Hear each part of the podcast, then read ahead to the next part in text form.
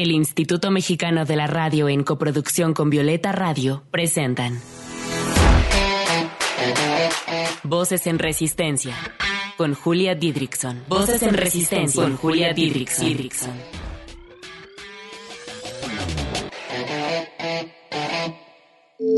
Voces en Resistencia.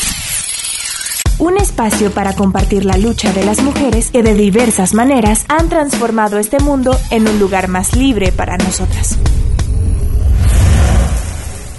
Voces en Resistencia. Bienvenidas a Voces en Resistencia. ¿Cómo están, queridas radio escuchas? Yo soy Julia Didrikson y las estaré acompañando esta media hora.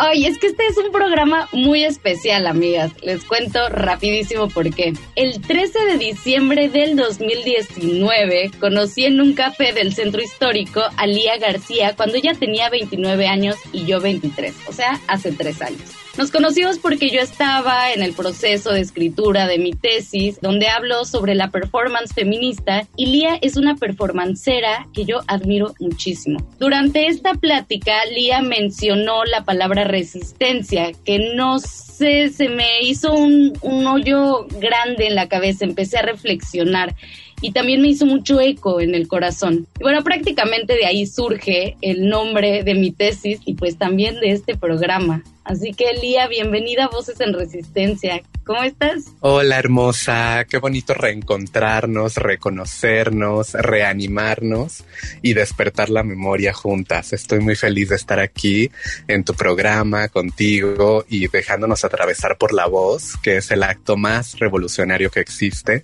y muchísimo más en estos tiempos, porque la voz atraviesa todas las fronteras y nos permite estar cerca, de cuerpo presente y es así como desobedecemos a este sistema que en estos tiempos de pandemia nos dice que no estamos de manera presencial y nosotras, nosotros decimos sí estamos de manera presencial porque la voz es cuerpo, la voz es carne, la voz acaricia, la voz abraza y la voz nos devuelve a todos y cada uno de los lugares donde queramos estar. Muchas gracias por invitarme, qué feliz me hace volverte a ver. Ay, Lía, igual, y además la voz también es resistencia. Y pues muchas gracias por aceptar la invitación. Ustedes no se vayan que este programa estará deli. Comenzamos. Voces en Resistencia. Lía García, la novia sirena, nació en la Ciudad de México, donde actualmente vive y radica poeta, pedagoga por la UNAM y artista del performance. Es activista y defensora de los derechos humanos de las personas trans. Cofundó en el año 2016 la Red de Juventudes Trans México junto a Jessica Marjane y en el 2019 el Archivo de Literatura Infantil y Juvenil Trans Mariquita con su compañera Canuto Roldán. Sus proyectos pedagógicos se han centrado en construir puentes afectivos entre la experiencia trans, el activismo y el contexto sociopolítico por medio de la performance artística que acontece en espacios de complejidad, como cárceles, escuelas, plazas públicas, mercados y hospitales, que pues oprimen y encarcelan las identidades de la disidencia sexual. Lía, comienzo con una pregunta fuerte. ¿Qué significa para ti la resistencia y en específico la resistencia trans? Bueno, para mí la resistencia es ese momento que encarnamos todos los cuerpos que hemos sido despojados de la posibilidad de existir y que nos aferramos a la existencia. En este caso, yo te hablo desde mi identidad. Yo soy una mujer trans. También me interesa dentro de mi propia feminidad experimentar con mi género, lo cual me hace también ser parte de las resistencias no binarias. Y la resistencia la encarno cuando reclamo el, espacio, cuando reclamo la voz y cuando reclamo la vida porque México es el segundo país a nivel mundial en presentar más crímenes de odio hacia cuerpos de la feminidad, hacia nosotras las mujeres trans.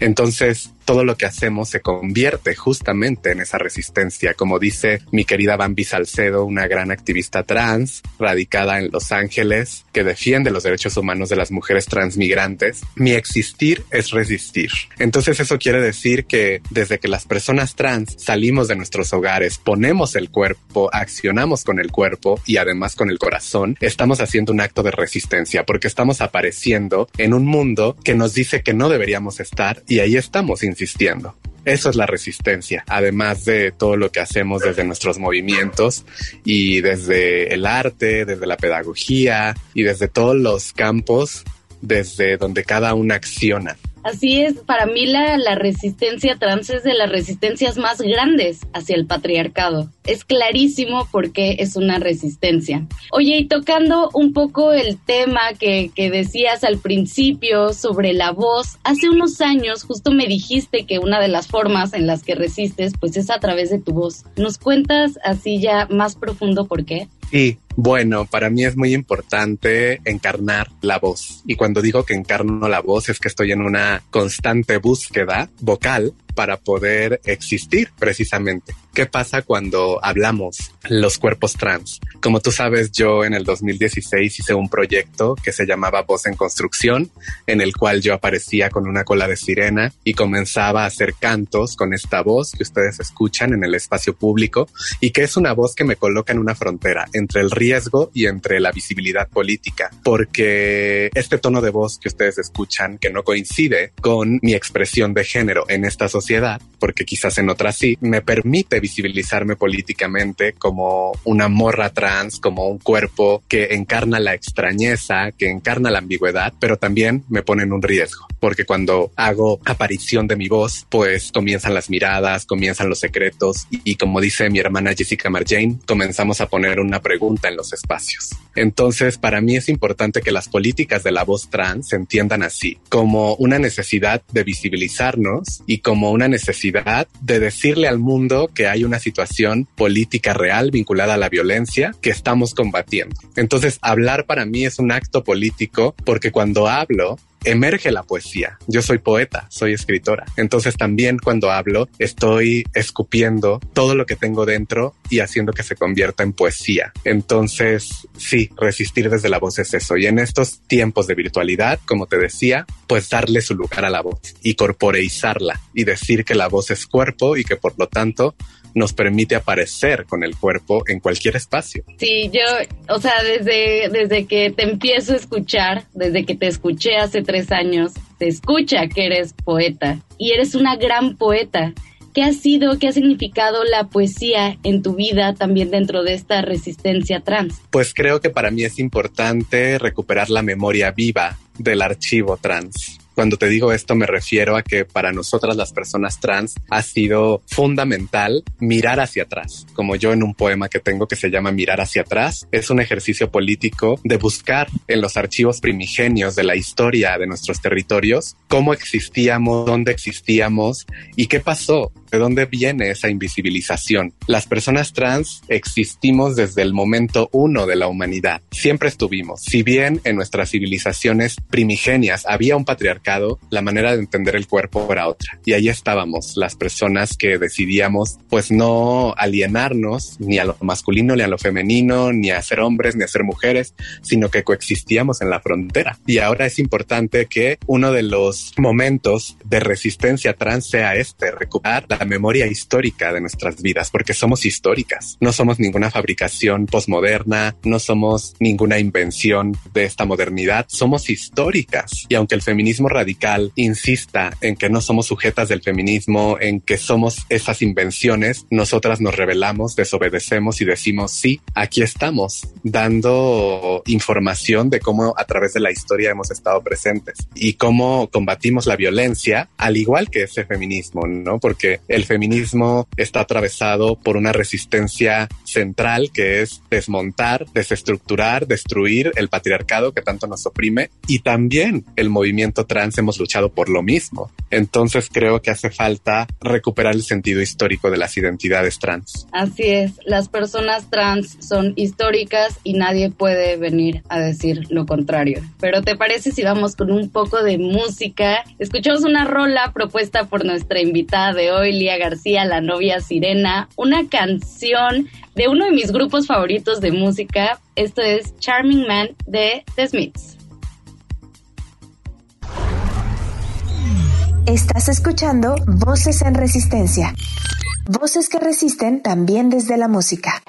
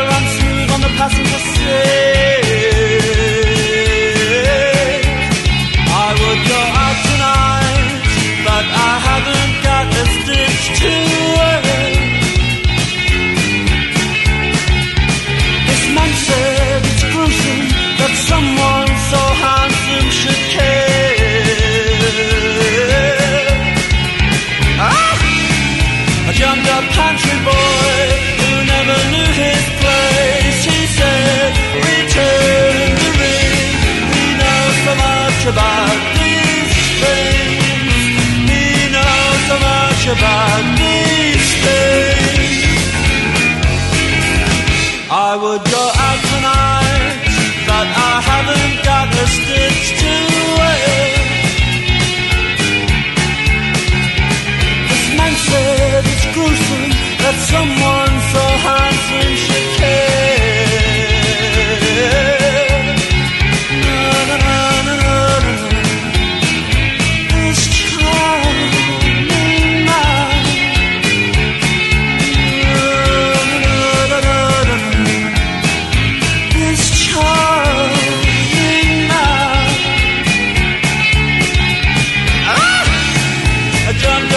Country boy who never knew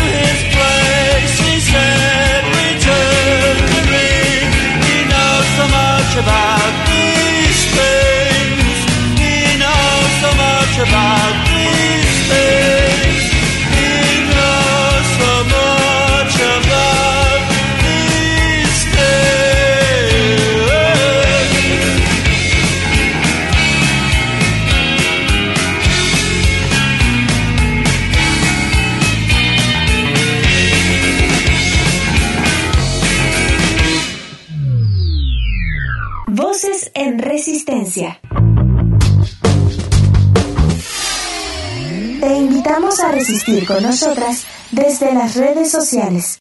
Encuéntranos en Instagram como arroba voces guion bajo en resistencia, en Twitter como arroba violeta radio guion bajo fm y arroba reactor 105. ¿Y tú cómo resistes? Bueno, regresamos para seguir platicando con Lía. Estabas mencionando el feminismo radical y justo te quería preguntar, porque me parece importantísimo el tema de la ola de transfobia y discursos de odio hacia las mujeres por parte de otras feministas. Y recientemente lo hemos visto mucho en redes sociales. Lía, ¿esto es algo nuevo? Pues no, no es algo nuevo. Lo que pasa es que, pues sí, creo que hace mucha falta revisar el archivo histórico, en este caso, de cómo fue el proceso de colonización, porque estamos en un territorio que fue colonizado. Y en ese proceso de colonización hubo un genocidio, fue un genocidio, un proceso de deshumanización, en el cual los cuerpos de las mujeres negras, los cuerpos de las compañeras indígenas y los cuerpos de nosotras, las mujeres trans, estuvieron como principales protagonistas de ese proceso, que se cobró vidas, que se cobró afectos y que se cobró emociones. Entonces creo que es importante que se entienda que negar la existencia de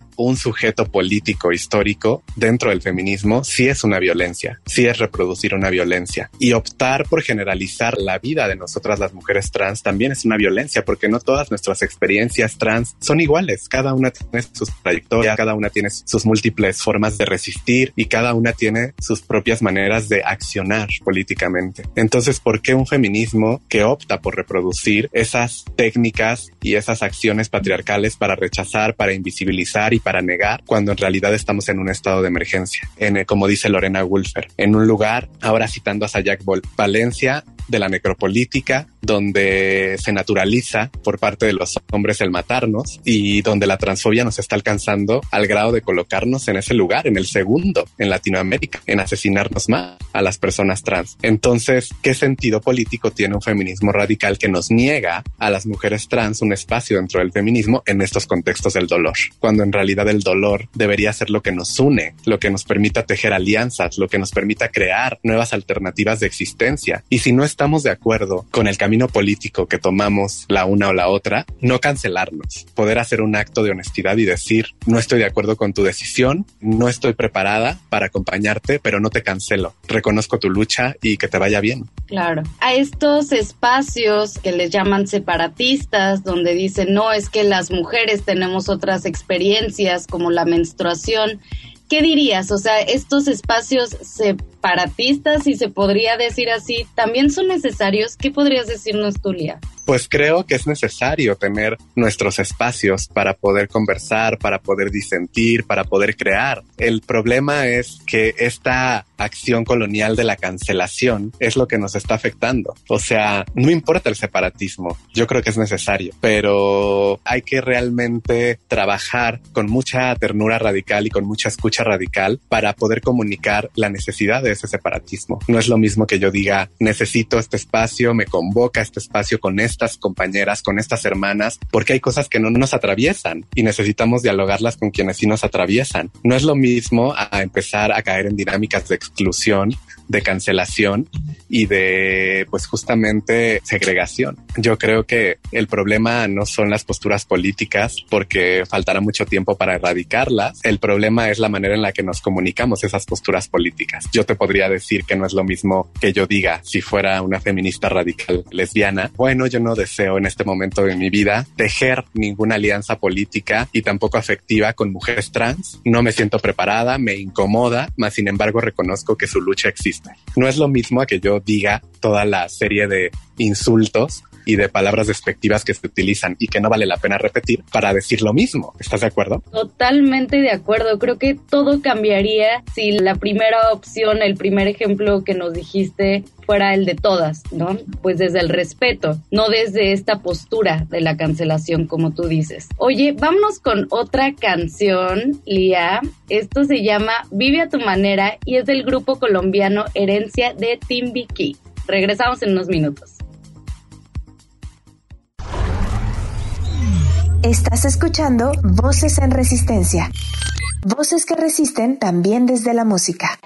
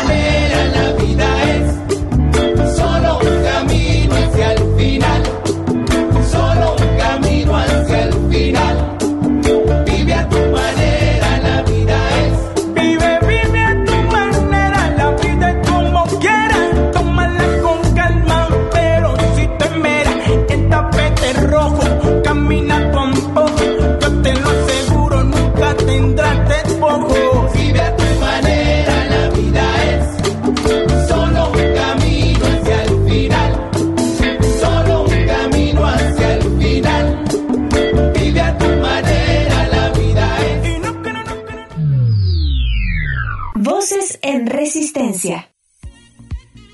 Lía, sé que eres una persona muy afectuosa, que resistes también desde los afectos, la ternura, ahorita decías la ternura radical y también la cercanía.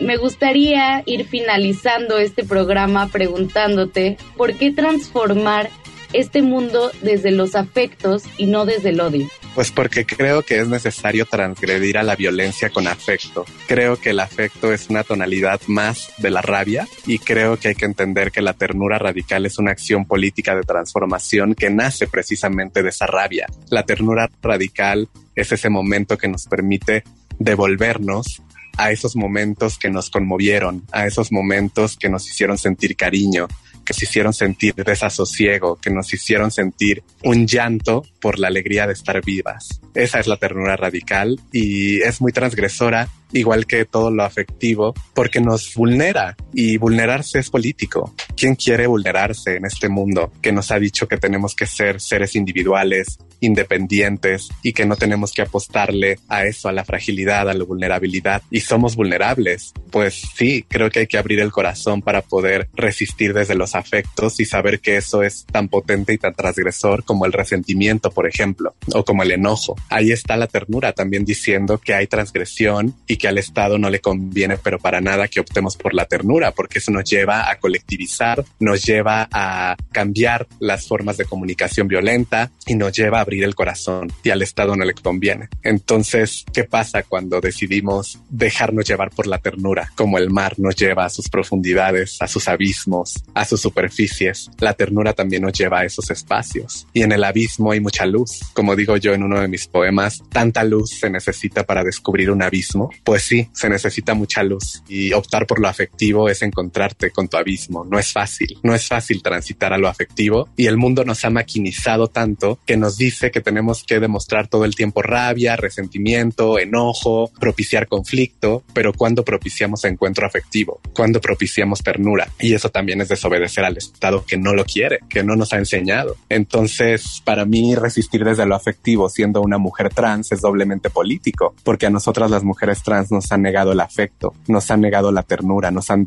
negado el deseo. Entonces, imagínate, devolverme a esa ternura es como despertar un día más, ver el cielo, que es la metáfora viva del movimiento, y decir, aquí estoy, existo, resisto y nadie me va a parar. Entonces, lo afectivo es lo efectivo y pues nada, la ternura es lo primero en un mundo que se está cayendo a pedacitos. Lía, escucharte es un regalo. Eres una persona que admiro muchísimo y me encanta que estés aquí en Voces en Resistencia. Hasta me dan ganas de chillar, se me pone la piel chinita. Les Ay, hermosa, pues lloremos, lloremos por la alegría de estar vivas. Como digo yo en otro de mis cuentos infantiles, te voy a, a, a este fragmento, se llama Pandemia y está dedicado a las infancias. Decía una señora, le preguntaba a los niños, ¿ustedes han probado sus lágrimas, mis niños? Sí, las he probado, pero solo cuando estoy triste. Pues les voy a decir una cosa. Todas las mañanas yo riego mis flores con mis lágrimas. Lágrimas por la felicidad que me da ver